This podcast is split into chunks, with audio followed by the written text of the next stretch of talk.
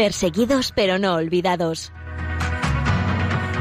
Un programa de la Fundación Pontificia Ayuda a la Iglesia Necesitada.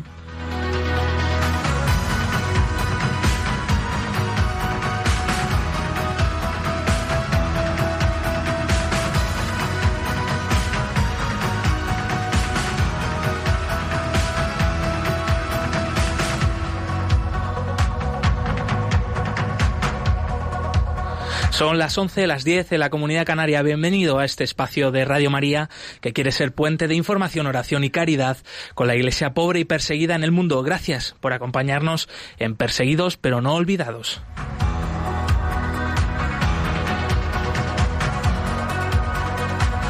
Hoy Hoy, 30 de octubre, celebramos a San Marcelo de León, que recordamos un poco, él fue mártir en el actual Marruecos, era un centurión romano de origen español, y allí murió como mártir eh, por confesar la fe.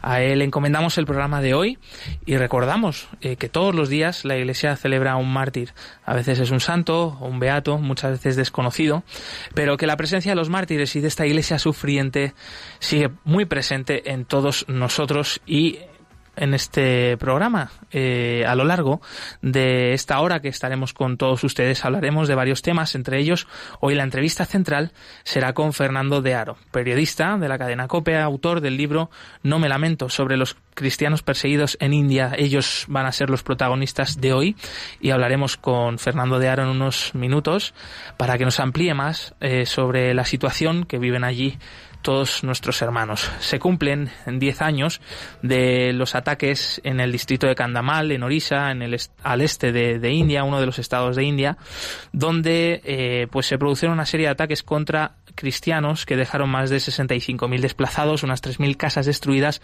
y cerca de 200 iglesias, colegios otras instituciones cristianas. Eh, todo pues hostigado por grupos de radicales hindúes. Vamos a conocer un poquito más sobre esto, como decimos enseguida.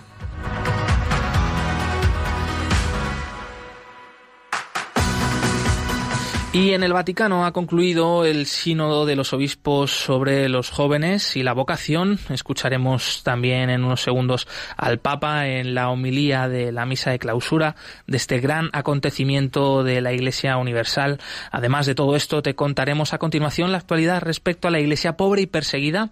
Haremos repaso del informe Libertad Religiosa en el Mundo sobre Cuba a raíz de unas noticias nuevas, un comunicado de los obispos cubanos a raíz de de la propuesta de una nueva constitución para el país. También comentaremos la agenda de los próximos eventos de la Fundación Pontificia Ayuda a la Iglesia Necesitada.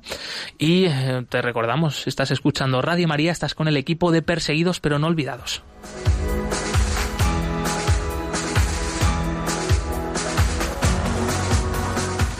Bienvenida, Nieves Barrera, una semana más aquí con nosotros. Muchas gracias, compañera del Departamento de Promoción de Ayuda a la Iglesia Necesitada. Buenos días, ¿cómo estamos? Pues un poco mojados, ¿eh? Llegamos aquí corriendo a la carrera, al estudio.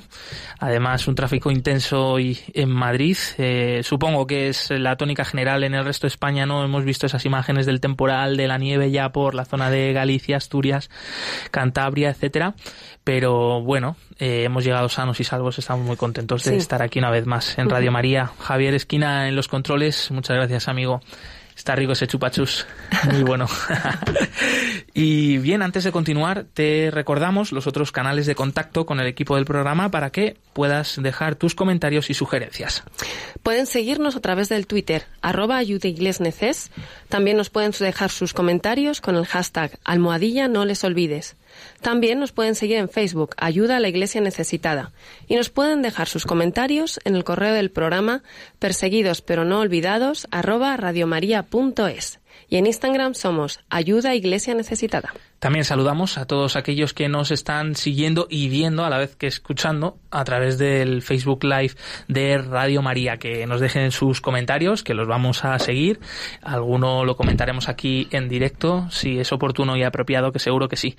Y bien, pues pasamos a escuchar al Papa Francisco, que el pasado domingo, 28 de octubre, desde San Pedro, en el Vaticano, la Basílica de San Pedro, hacía esta, en la homilía de la conclusión del Sínodo de los Obispos por los jóvenes, nos invitaba a todos a tener una actitud de escucha a la hora de la evangelización, de acercar el Evangelio a todos.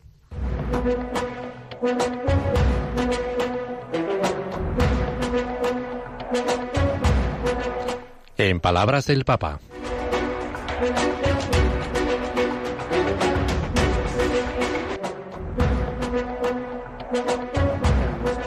Fratelli in ricerca bussino alle nostre porte.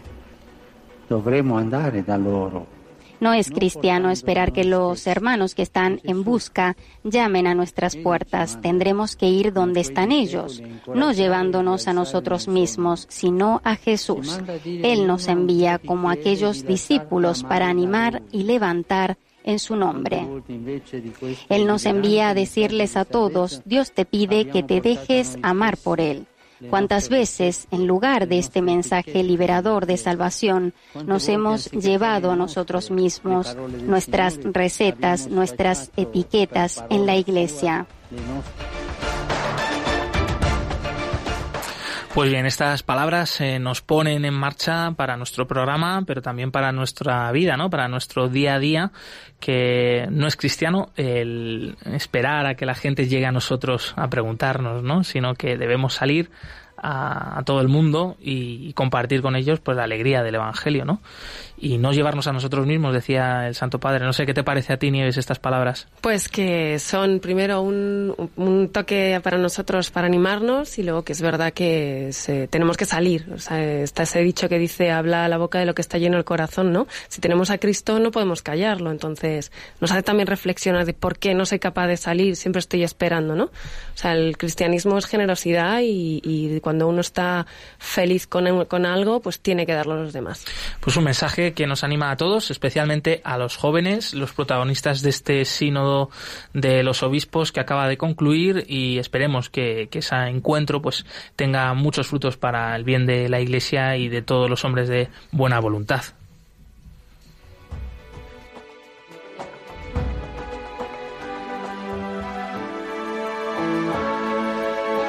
El cristianismo es la religión más perseguida en el mundo. Conoce de cerca esta realidad en Perseguidos pero no olvidados, un programa de ayuda a la Iglesia necesitada en Radio María. cada día la iglesia que menos ves, la que aún parece menos, aparece menos en los medios de comunicación, la iglesia que no hace ruido, que no es polémica, eh, a la cual pues nadie trata de buscar no el pues el comentario fácil. Esa es la iglesia pobre y perseguida y está dando testimonio valiente de la fe en Jesús cada día. Por eso y por otras muchas razones los cristianos que forman parte de esta iglesia esta iglesia sufriente escondida aquí sí queremos que ellos sean noticia.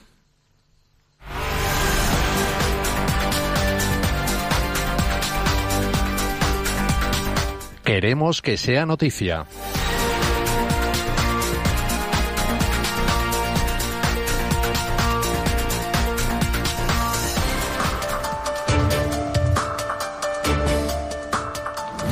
Obispos de Estados Unidos condenan el ataque a la sinagoga en Pittsburgh, que dejó 11 muertos y varios heridos. Los obispos de Estados Unidos reiteraron su dolor y cercanía a la comunidad judía por el atentado perpetrado en una sinagoga en Pittsburgh, Pensilvania, el pasado sábado 27 de octubre, en el que resultaron muertas 11 personas y también hubo decenas de heridos. En un comunicado firmado por el presidente del Comité para el Ecumenismo y Asuntos Interreligiosos de la Conferencia de Obispos Católicos de Estados Unidos, Monseñor Joseph Bambera, el antisemitismo debe ser condenado y debe ser enfrentado por nuestra nación. La muerte y la violencia han entrado en una casa de culto. Es un acto cobarde y debe ser condenado por todos los estadounidenses. Mil jóvenes han participado en un encuentro católico en Emiratos Árabes Unidos. Más de mil jóvenes han participado en la tercera conferencia de la Juventud Católica en Arabia, que ha tenido lugar entre el 26 y 27 de octubre en los Emiratos Árabes Unidos. Según informó la agencia vaticana Fides, todos los eventos se han desarrollado en la iglesia de San Antonio, en el Emirato de Ras Al Khaimah, bajo el lema No temas María, porque has hallado gracia delante de Dios, y que guarda similitud con el de la Jornada Mundial de la Juventud que se realizará en Panamá en enero de 2019 han asistido jóvenes católicos de Arabia Saudita, Jordania, Omán, Kuwait y Bahrein. Los obispos de Cuba piden una participación consciente y responsable de todos en la elaboración de una nueva constitución para el país. En una larga y articulada carta pastoral recién publicada, la Conferencia Episcopal de Cuba se expresó sobre la consulta sobre el proyecto de la nueva constitución del país, que al final se someterá a un referéndum popular. El borrador de la nueva constitución, que debería reemplazar a la de 1979, fue aprobado por el Parlamento en julio pasado y actualmente está siendo examinado y debatido a través de reuniones de la población en el lugar de trabajo, en los centros de estudio y en los vecindarios hasta noviembre. Después de una premisa que enfatiza la importancia del documento principal para un país, como lo es la Constitución, los obispos subrayan en la carta los temas que debe tener en cuenta al gobernar la sociedad cubana. La dignidad del hombre y la mujer, el respeto a los derechos humanos, la familia, la economía y el servicio al bien común. Inaugurada nueva delegación de ayuda a la Iglesia necesitada en Pamplona. La Fundación Pontificia Ayuda a la Iglesia Necesitada ha inaugurado nueva delegación en Pamplona el pasado 20 de octubre. Con esta nueva oficina son ya 10 las delegaciones de la institución en toda España. En el acto de inauguración estuvo presente Monseñor Francisco Pérez González, arzobispo de Pamplona, que destacó la labor de hace en España por la Iglesia que sufre en países pobres y de persecución la falta de apoyo espiritual y pastoral. Agradeció la presencia de la institución y la labor de la que será la nueva delegada María Ratibel. Arrestado y suspendido en su misión en Zhengzhou, China, el sacerdote Liu Yandong. La Asociación Patriótica y la Oficina de Asuntos Religiosos de China han prohibido ejercer el ministerio al sacerdote Liu Yandong. El motivo ha sido mm, ser demasiado activo con los jóvenes y haber organizado encuentros de oración, catequesis y cultura, convocando incluso a menores de 18 años, quienes según las nuevas normativas religiosas de la provincia de Henan tienen prohibido entrar a una iglesia y recibir educación religiosa. El padre Liu es sacerdote de la comunidad oficial, fue ordenado en 2005 y era párroco de la iglesia del Sagrado Corazón en la localidad en la localidad de Zenzú. A principios de septiembre, la Oficina de Asuntos Religiosos y la Asociación Patriótica lo arrestaron y lo mantuvieron durante una semana bajo régimen de aislamiento, acusándolo de no tener sus estados financieros en orden y de haber utilizado dinero público para fines privados.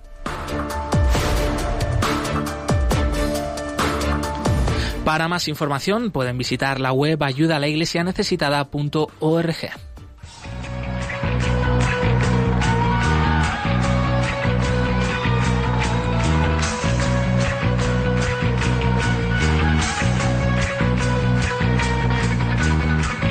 todo lugar los perdidos vendrán, en libertad a ti clamarán. Llevaste la cruz, por este vivo estás, mi Dios, a ti mi vida te daré.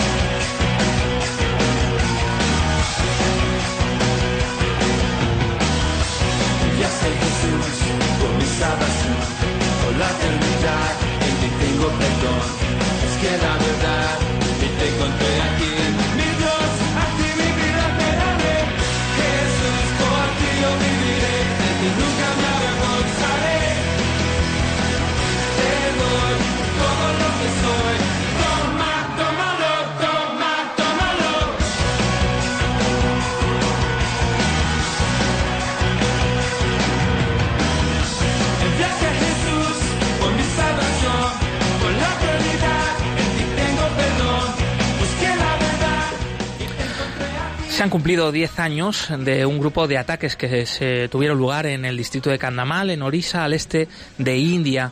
Durante esos ataques, eh, más de 65.000 personas quedaron desplazadas, 3.000 casas fueron destruidas y cerca de 200 iglesias y otros centros cristianos fueron atacados, incendiados y destruidos hasta casi los cimientos. Este acontecimiento mm, puso el objetivo en una realidad hasta entonces desconocida, de la cual pocos hablaban, como era la persecución, el ataque ataque contra la minoría cristiana en este país enorme de Asia, todo un subcontinente.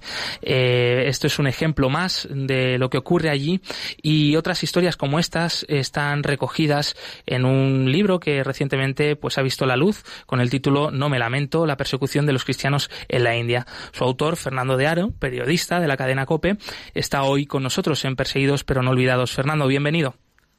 Gracias, encantado de estar con vosotros. La primera pregunta es eh, precisamente esta, ¿no? Lo que nos llama la atención, existen cristianos en India porque las imágenes que nos llegan siempre desde este país, pues es eso, ¿no? Eh, creencias eh, milenarias, ancestrales, además muy bien acogidas aquí en Occidente, que hacen llamado al pacifismo, ¿no? Al, al, diálogo, a la armonía, pero mm, es una realidad distinta a la que viven allí precisamente los cristianos. Sí, hay una minoría cristiana, eh, 1%, 2%, 36 millones aproximadamente, pero es una minoría eh, muy significativa porque es una minoría que en un entorno como el entorno hinduista y sobre todo en un entorno del hinduismo politizado, eh, radical, pues supone una gran novedad, supone una gran novedad porque esa es una eh, experiencia, la de los cristianos, de que se extiende sobre todo entre los Dalit, entre los parias, y que es una experiencia de liberación que frente al sistema de castas que sigue vigente, bueno, eh, supone em, la ocasión de que muchas personas puedan vivir con dignidad, puedan vivir estimadas, puedan vivir em, no apartadas, que es lo que le sucede a muchos países. Un cristianismo numéricamente eh, pequeño, pero eh, cualitativamente muy significativo que abre grandes espacios en, en el mundo de la India, donde, bueno, el hinduismo es un fenómeno muy complejo, hay un hinduismo realmente religioso, pero recientemente se ha ido desarrollando eh, y ahora tenemos en poder un partido que es de, hinduismo político, mm, una instrumentalización del hinduismo que se torna violenta y que eh, limita la pluralidad y la verdadera libertad en ese país. ¿Por qué los cristianos en la India eh, son perseguidos? ¿Cuáles serían las causas de esta persecución, Fernando? Eh, bueno, las causas de esta persecución em, son diversas, pero fundamentalmente en este momento porque hay un eh, importante movimiento de hinduismo radical, o sea, de hinduismo, igual que existe el yihadismo, que no es lo mismo eh, que el Islam, igual que existe el integrismo islámico, que no es lo mismo que el Islam, pues en el mundo de la India existe un hinduismo violento que mm, primero golpea, ataca a los cristianos. Hablabais antes de Candamal, hay 500 eh, incidentes de ataques a lo largo de, un año normalmente, es, la media de, que, se ha computado, y luego hay una serie de leyes que son claramente discriminatorias, es decir, eh, hay unas leyes anticompresión que hacen muy difícil la compresión, y además de eso hay unas leyes que se ponen una doble discriminación para aquellos parias, aquellos... Eh, Em, sin casta que se convierten, ¿no? Entonces, eh, fíjate, vamos a ver, e, en este mundo globalizado, eh, cuando eh, alguien quiere echarle la culpa pues, de su situación, pues siempre busca un chivo expiatorio. Pues los cristianos se están convirtiendo, se han convertido en el chivo expiatorio para mucho malestar que es instrumentalizado por el hinduismo político y que dice los cristianos tienen la culpa de todo lo que nos está pasando, ataquémosles. Mm. Eh, en el libro eh, tienes una conversación, narras aquí una conversación con John Dayal, un activista cristiano, en defensa precisamente pues eh, la denuncia de estos ataques y la defensa de la minoría cristiana. John Dayal hace referencia también a precisamente pues ese grupo de los Dalit como pues es la clave, ¿no? Porque ellos reciben el evangelio pues de forma amplia. ¿Cuál es el punto ahí de, de, pues confrontación entre la entre la cultura hinduista y la cultura cristiana? Pues a pesar de que la Constitución de la India hace 50 años establece una igualdad entre las personas, de hecho en la India no existe esa igualdad. O sea, el sistema sigue siendo un sistema eh, de castas, ¿no? Y eh, como John Dayal cuenta en el libro, em, la experiencia del cristianismo es la experiencia de la liberación. O sea, a un Dalit es, eh, un, Dalit es un, un al que se le considera impuro, es decir, están marginados, no se, no se les lleva el correo, cuando eh, tú andas por la calle y tienes que apartar de ellos para no quedarte contaminado. Em, eh, sus mujeres habitualmente son eh, sufren violaciones, ¿no? Bueno, pues como sucedió en el siglo XVI cuando el cristianismo llegó en su segunda oleada con Francisco Javier a la India, el cristianismo es una experiencia de liberación, de supresión del sistema de castas. O sea, el sistema tradicional dice que si alguien es paria es porque ha cometido algún pecado en la vida anterior y no tiene derecho a vivir de otro modo. Aquí el cristianismo se experimenta, yo, yo he tenido la ocasión, y en el libro lo cuento, de hablar con un, grupo importante de parias que eran antes hinduistas y que, bueno, porque recibieron la atención, los cuidados, la caridad de los cristianos, de pronto se descubrieron eh, tratados eh, con una dignidad que les hizo abrazar esa religión, me decía una mujer ya mayor, ¿no? Dice, este Dios de los cristianos es un Dios bueno porque a mí hasta ahora no me habían tratado con esa dignidad, con esta caridad que estoy experimentando. Esa es la gran revolución que lleva el cristianismo a la India, que eh, provoca eh, la reacción contraria de las autoridades. Ya digo, en este momento eh, el PJP, que es el partido en el gobierno, es un partido hinduista, y yo he entrevistado a responsables del BJP y dicen que es que el problema del cristianismo es que viene a destruir una cultura de 5.000 años. Es verdad, es verdad, pero es que es una cultura discriminatoria, es una cultura contra la persona, es una cultura que no reconoce la dignidad de todos. Sin duda, es un mensaje liberador que, pone en crisis ¿no? todo ese sistema de castas. exacto, es una experiencia. Eh, fíjate, más que mensaje, es una experiencia de hecho, en, en, en acto. ¿eh? O sea, decir, que es que que es que cuando eh, eso es lo que ha pasado en Candamal, en Candamal porque se organiza ese eh, ese genocidio hace 10 años, porque en vez de ser un 1%, un 2% se estaba estaba superando el 10%, ¿por qué estaba superando el 10%? Porque la experiencia, experiencia, eh, no solo mensaje, experiencia de liberación iba creciendo, y el cristianismo estaba creciendo mucho y había que hacer un escarmiento. las cifras que tú has dado antes, de todos los que perdieron sus casas, decían muertos, sea, esa experiencia en acto había que, había que cercenarla, había que frenarla. Hmm. Fernando, ¿qué podemos aprender de este libro, No me lamento, la persecución de los cristianos en la India, de, este testimonio de, los cristianos de India que, nos ayuda a nosotros también en nuestro día a día aquí en España, creyentes o no creyentes, ¿no? pero especialmente también en nuestra vida de fe?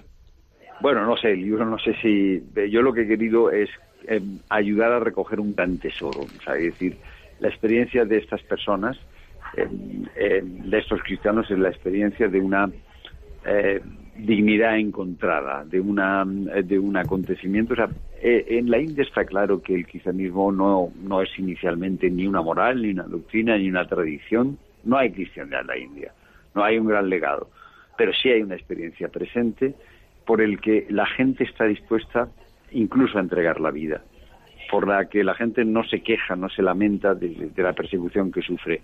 Yo creo que eh, el, eh, o sea, la gran aportación es una experiencia de un cristianismo como el de los primeros siglos, que es un cristianismo de liberación, que es un cristianismo de, eh, digamos, de novedad, de dignidad, y que es tan potente, tan interesante, que cuando llega la persecución uno está dispuesto a entregar la vida, uno no quiere renunciar a eso, uno está apegado a lo que a, la experiencia, a lo que le ha sucedido y eh, a pesar de las presiones ha encontrado, como dice el Evangelio, la perla escondida, el tesoro escondido. O sea, el cristianismo es una perla, es un tesoro, es algo liberador, eh, que te llena la vida de alegría, que te da una amplitud, una amplitud de, experiencia por, al que no quiera renunciar. Yo creo que esta es la gran, el gran testimonio eh, que conviene recoger. Vamos, a mí, mm.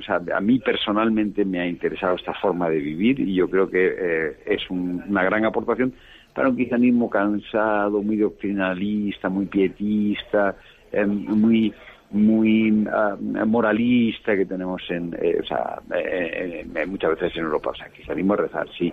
El cristianismo es eh, confesar eh, unos dogmas, sí. Pero el cristianismo, antes que todo eso, es el encuentro con los seguidores de Jesús que llena la vida de libertad y de alegría, ¿no?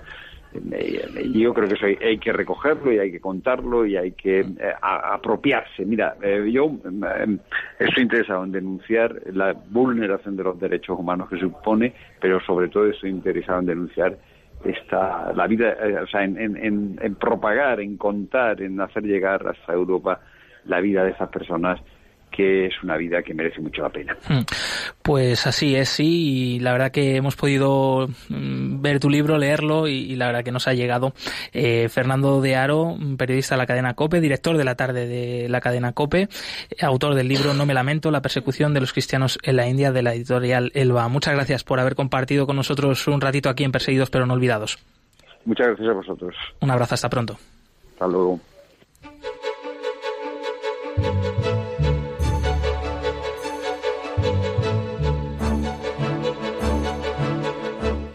El informe Libertad Religiosa 2018 actualiza la situación de la libertad religiosa y casos de ataque contra las religiones en 196 países del mundo.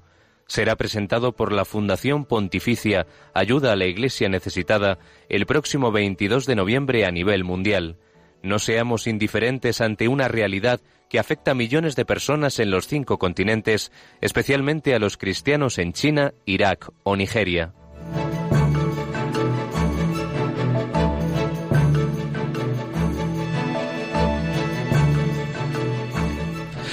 Pues seguimos aquí en Perseguidos pero no olvidados. En Radio María acabamos de hablar con eh, Fernando de Aro, periodista de la cadena COPE, autor del libro No me lamento sobre los testimonios de los cristianos perseguidos en la India y como estos traemos otros testimonios aquí en el programa. Como siempre, ellos son los testigos del siglo XXI, los cristianos que dan pues eh, la vida por Jesucristo también hoy, no es algo que estemos hablando del pasado y vamos a conocer eh, la situación que se vive hace nada, un, par de años, en una zona del noreste de Kenia.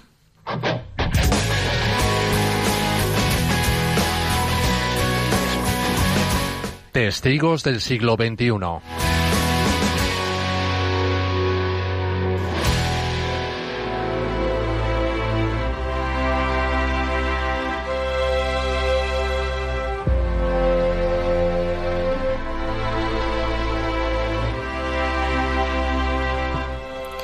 El 21 de diciembre de 2015, un grupo de terroristas islámicos pertenecientes al grupo somalí Al-Shabaab intentaron cometer una masacre contra un grupo de personas que viajaban en autobús en el noreste de Kenia.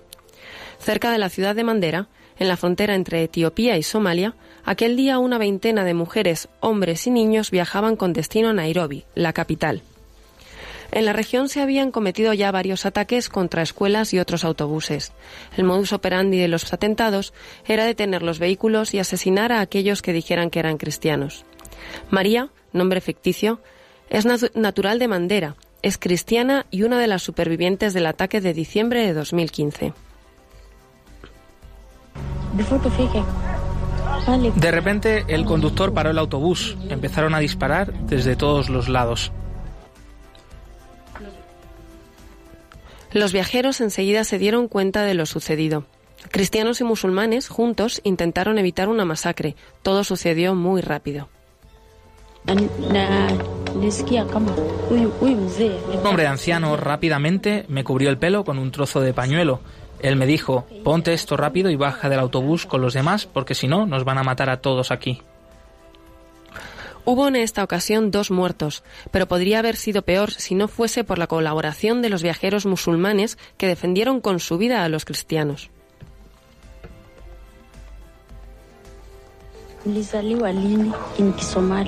Un chico joven que era cristiano bajó primero del autobús.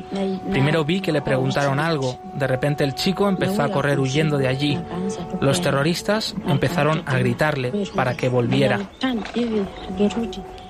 Cuando se giró, le dispararon y murió en el acto. Ibrahim, otro de los supervivientes y de religión musulmana, cuenta a la Fundación Pontificia cómo consiguieron evitar más muertes y hacer que los terroristas les dejaran marcharse. Nos mantuvimos juntos, así que no pudieron identificar a ningún cristiano más. Les dijimos, matadnos a todos o a ninguno. Así que desistieron en su intento y nos dejaron marchar.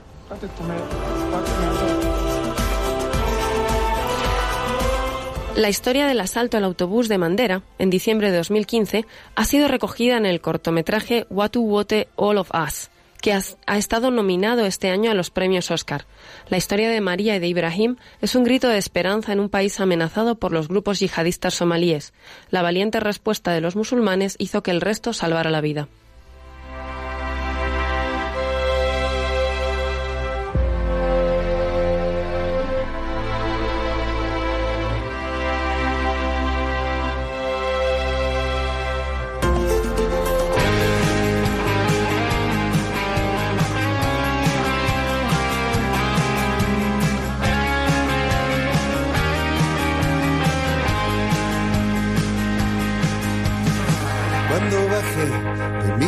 Montaña sonaban grillos en mi cabeza. Si frenas en seco la gloria, te puedes marear.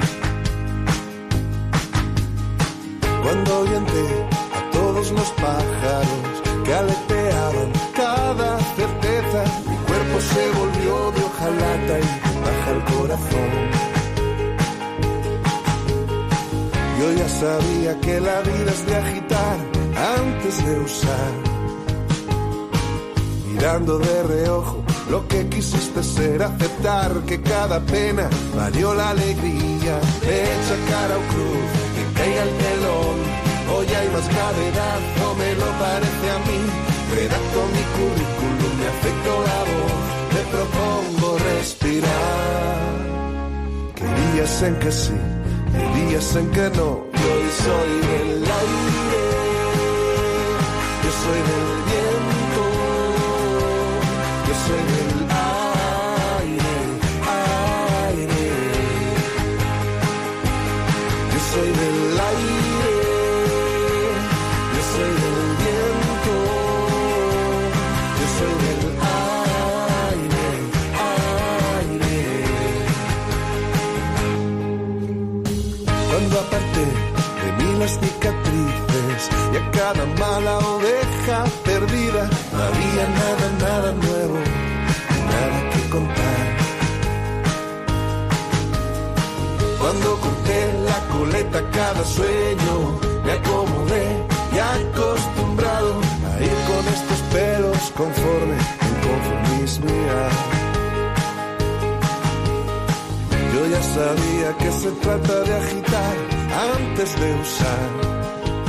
Cuanto más oscura se cierne la noche sobre la tierra, tanto más radiante es la luz de María, que indica el camino a los que buscan y yerran. Padre Berenfried van Straten, fundador de Ayuda a la Iglesia Necesitada. Y nos están llegando bastantes mensajes a través del Facebook Live de Radio María, tantos que además de escucharnos nos estáis viendo y de, bueno, muchas partes alrededor del planeta. Por ejemplo, Carolina Alvarado que nos dice buenos días, bendiciones para todos en general, que pasen un lindo, lindo martes. O María del Carmen Santos que nos da los buenos días, eh, dice que nos escribe desde Argentina. También Vita Levenia Manino nos da los buenos días y nos dice que hermoso programa. Muchas gracias por hacer este trabajo. Eh, recordamos también los otros canales para poder contactar con nosotros, con el equipo del programa Perseguidos pero no olvidados aquí en Radio María. Pueden seguirnos a través del Twitter, arroba ayuda, ayuda iglesneces. Nos pueden dejar sus comentarios con el hashtag almohadilla no les olvides. También nos pueden seguir en Facebook, Ayuda a la Iglesia Necesitada, y nos pueden dejar sus comentarios en el correo del programa, perseguidos pero no olvidados, arroba radiomaria.es. Y en Instagram somos Ayuda Iglesia Necesitada. En el boletín de noticias, al principio del programa, avanzábamos ese comunicado de los obispos de Cuba a raíz del anuncio de una renovación de la Constitución en Cuba. Ellos pedían que fuese un proceso abierto y que se tuviese en cuenta la defensa de la dignidad del hombre, de la familia, de la educación. Por ello, eh, también queríamos acercarnos a este país y conocer de cerca la situación de la libertad religiosa a través del informe Libertad Religiosa en el Mundo que edita la Fundación Pontificia Ayuda a la Iglesia Necesitada.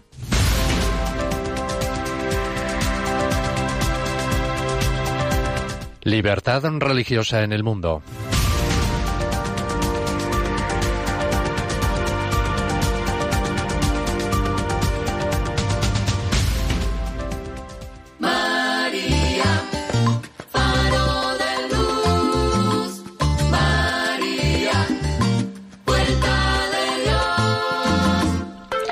La Constitución, reformada en 2002, en su artículo 5 describe al Partido Comunista de Cuba como la fuerza dirigente superior de la sociedad y del Estado, estableciendo que los principios conductores de Cuba son socialistas y que se trata de un Estado de partido único.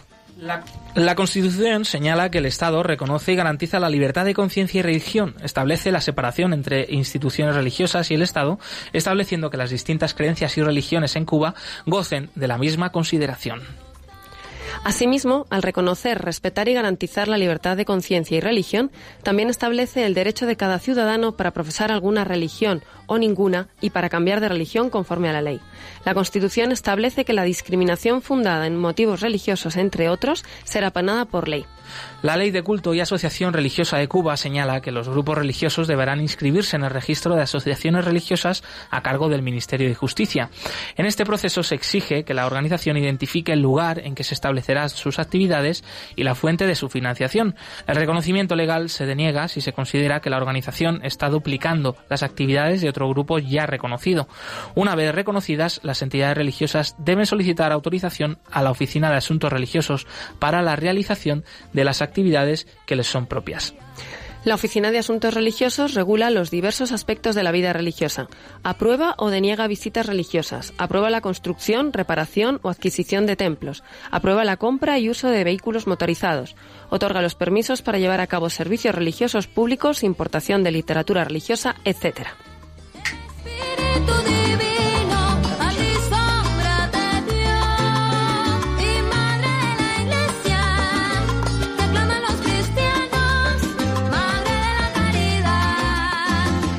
En el periodo analizado, de junio de 2014 a junio de 2016, se registraron una serie de incidentes que afectaron a las comunidades cristianas protestantes que el Gobierno consideró que infringieron la ley sobre todo en asuntos relacionados con la falta de registro en diferentes niveles, edificios, servicios religiosos, contenido de emisiones radiofónicas, así como los límites impuestos al uso de fondos.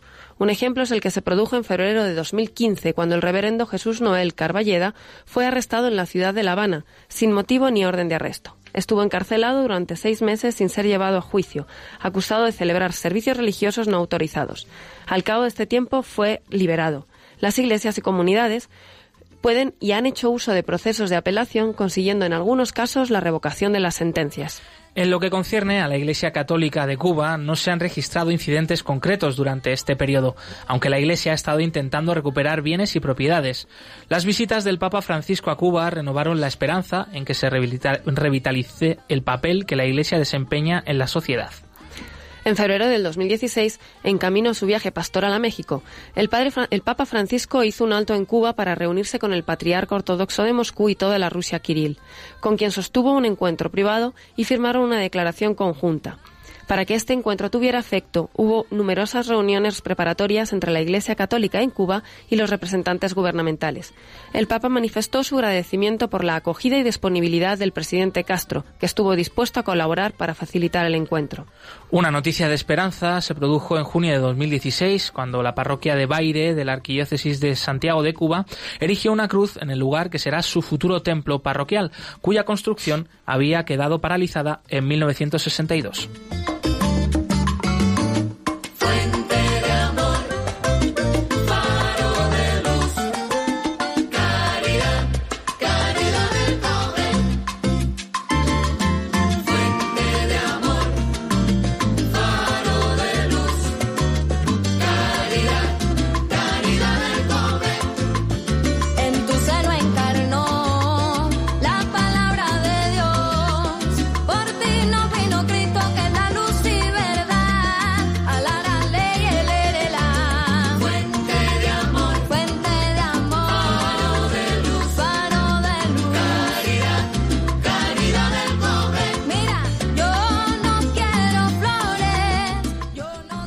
La resolución 43 de abril de 2005 y la resolución 46 de febrero de 2005 imponen restricciones al uso de los templos. La primera de ellas establece la obligación de cualquier reparación, ampliación e inicio de obras nuevas de instituciones religiosas deben contar con la autorización gubernamental previa, incluso en reparaciones menores. La segunda establece indicaciones para la solicitud, tramitación y autorización para celebrar cultos en domicilios privados. Sin embargo, la aplicación de la resolución 43 no fue uniforme hasta el año 2015, cuando esta normativa comenzó a aplicarse junto al decreto ley 322, la Ley General de Vivienda. Su aplicación ha derivado en la declaración de ilegalidad de más de 2.000 templos y ha llevado a la clausura y demolición de 100 de ellos en distintas provincias. En el último informe Libertad Religiosa referido a Cuba, editado por la Fundación Pontificia Ayuda a la Iglesia Necesitada, no se registran ataques eh, contra la Iglesia Católica. No obstante, la situación en Cuba sigue siendo de falta de libertades y esto también está afectando a la libertad religiosa.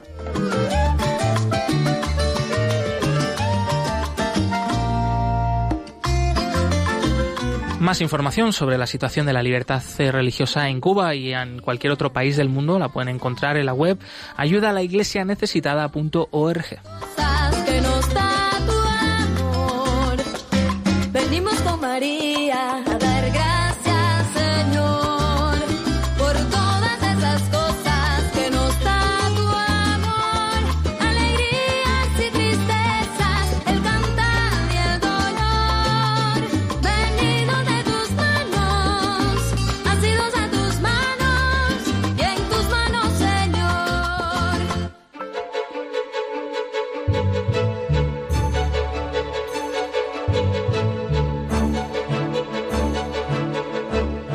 La libertad religiosa es un derecho fundamental recogido en el artículo 18 de la Declaración Universal de los Derechos Humanos. Sin embargo, en muchos países, millones de personas no tienen libertad para mantener su fe. Conoce a partir del 22 de noviembre cuál es la situación de este derecho a través del informe Libertad Religiosa 2018 que edita Ayuda a la Iglesia Necesitada.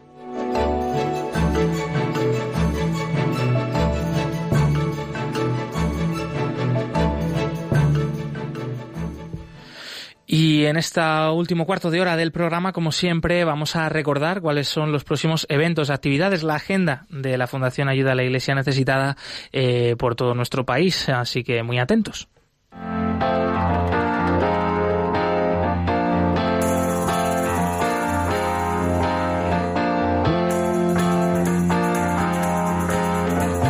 Cerca de ti.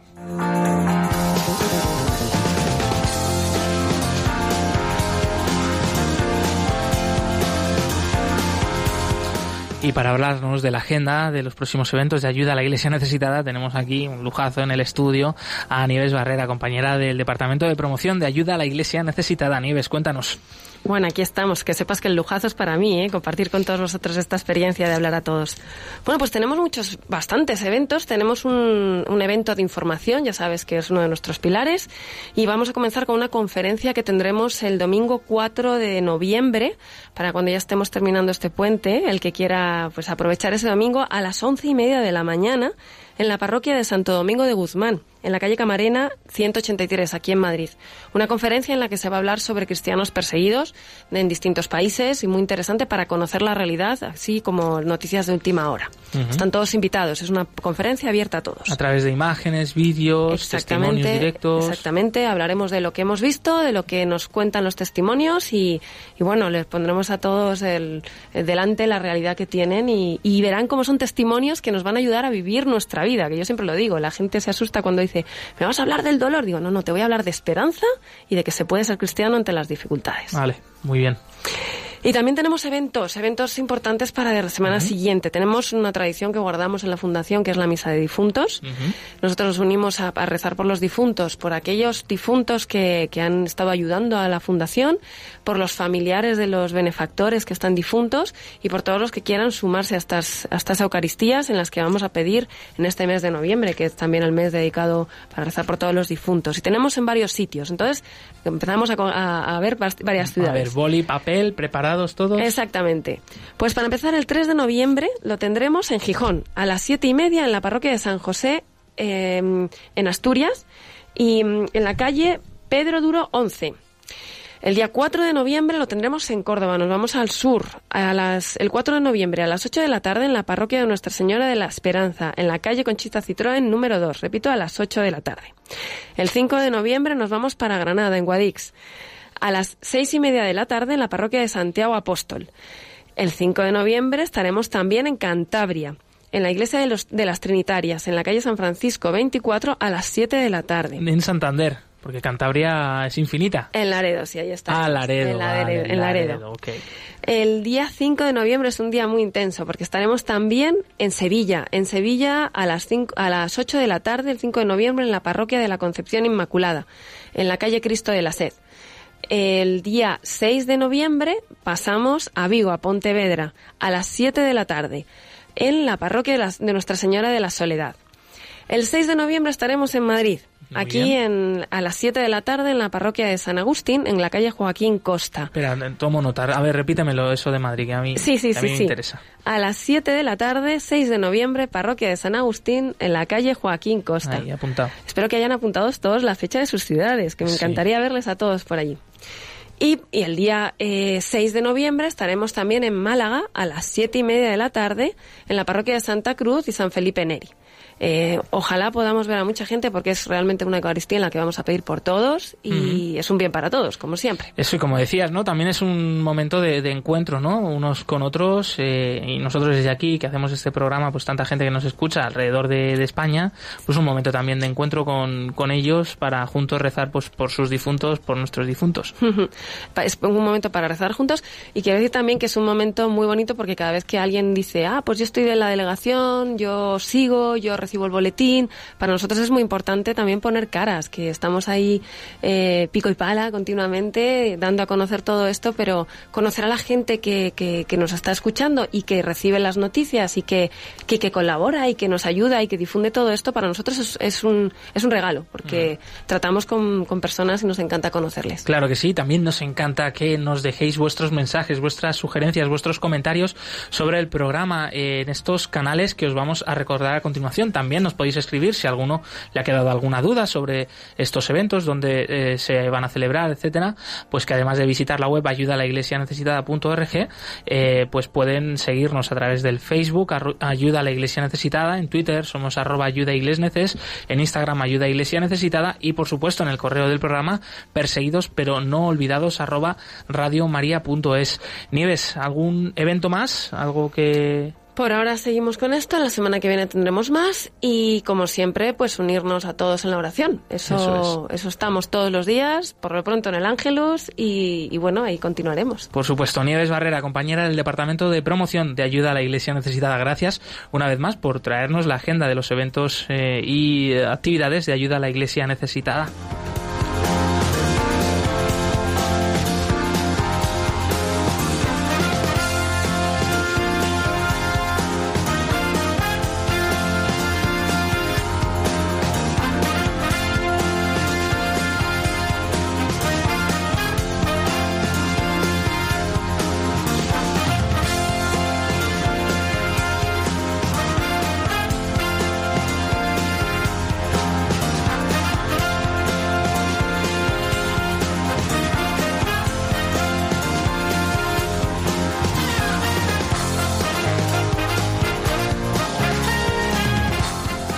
Pues con esto de los eventos, la agenda de ayuda a la Iglesia necesitada, estamos ya llegando al final de nuestro programa Perseguidos pero no olvidados de hoy. No obstante, como decía bien Nieves, eh, seguimos ahí unidos en la oración y os tenemos muy presentes.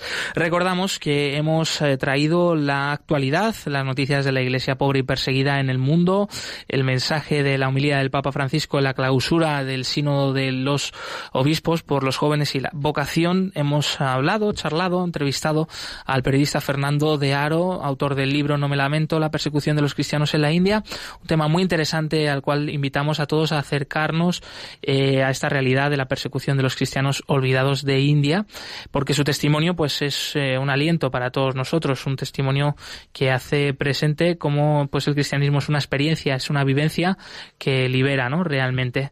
Eh, también hemos traído un testimonio desde Kenia de dos supervivientes al ataque que se produjo en Mandera a un autobús repleto de personas, cristianos y musulmanes, y cómo en aquel momento este comando yihadista de Al-Shabaab pues eh, no pudo matar a, todos los cristianos de este autobús que fueron defendidos por sus compatriotas, sus amigos musulmanes. Y eh, hemos hablado de la libertad religiosa en Cuba a raíz de esa noticia de la renovación eh, o de una nueva constitución para el país en la cual los obispos cubanos han pedido más libertad, han pedido el respeto a la dignidad de la familia y de la educación. Pues bien, con todo esto nos tenemos que marchar, no antes sin recordaros que podéis volver a escuchar este programa en el podcast de Radio María, que estará, vamos, ya enseguida subido ahí, gracias eh, también al trabajo de Paloma Delgado, la voluntaria que colabora con nosotros en subir esos programas, que desde aquí nunca lo decimos, pero es de merecer. Muchísimas gracias por ese gran apoyo que nos haces, Paloma. Eh, gracias, Nieves Barrera, por haber estado con nosotros una vez más aquí. Muchas gracias. Gracias a vosotros, de verdad. Gracias, Javier Esquina, en los controles. No sé si quieres añadir algo más antes de que acabemos el programa. Nada, un saludo especialísimo a la familia de Radio María, Por eh, supuesto. que son los que más se merecen escuchar nuestros programas. Una familia grande, una familia unida y una familia estupenda. Eh, Javier, eh, ¿nos recuerdas cuál es el siguiente programa que vamos a escuchar a continuación? Pues sí, entraremos en, en el Ángelus y luego Ojos para ver. Muy bien. De María Pilar Carderera. Pues con eso os dejamos a todos vosotros. Eh, os recordamos que nos volvemos a escuchar aquí el próximo martes, que si mal no recuerdo creo que es eh, 7 de noviembre, ¿puede ser? ¿He acertado? 6 de noviembre, martes 6 de noviembre a la misma hora aquí estaremos con todos vosotros, movidos por el amor de Cristo al servicio de la iglesia que sufre. Un fuerte abrazo y hasta pronto.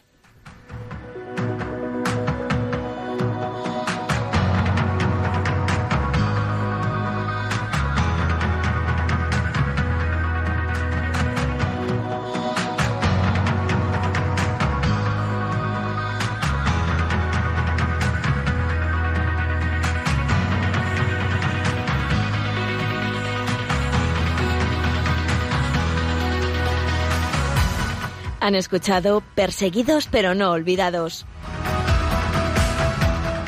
Un programa de la Fundación Pontificia Ayuda a la Iglesia Necesitada.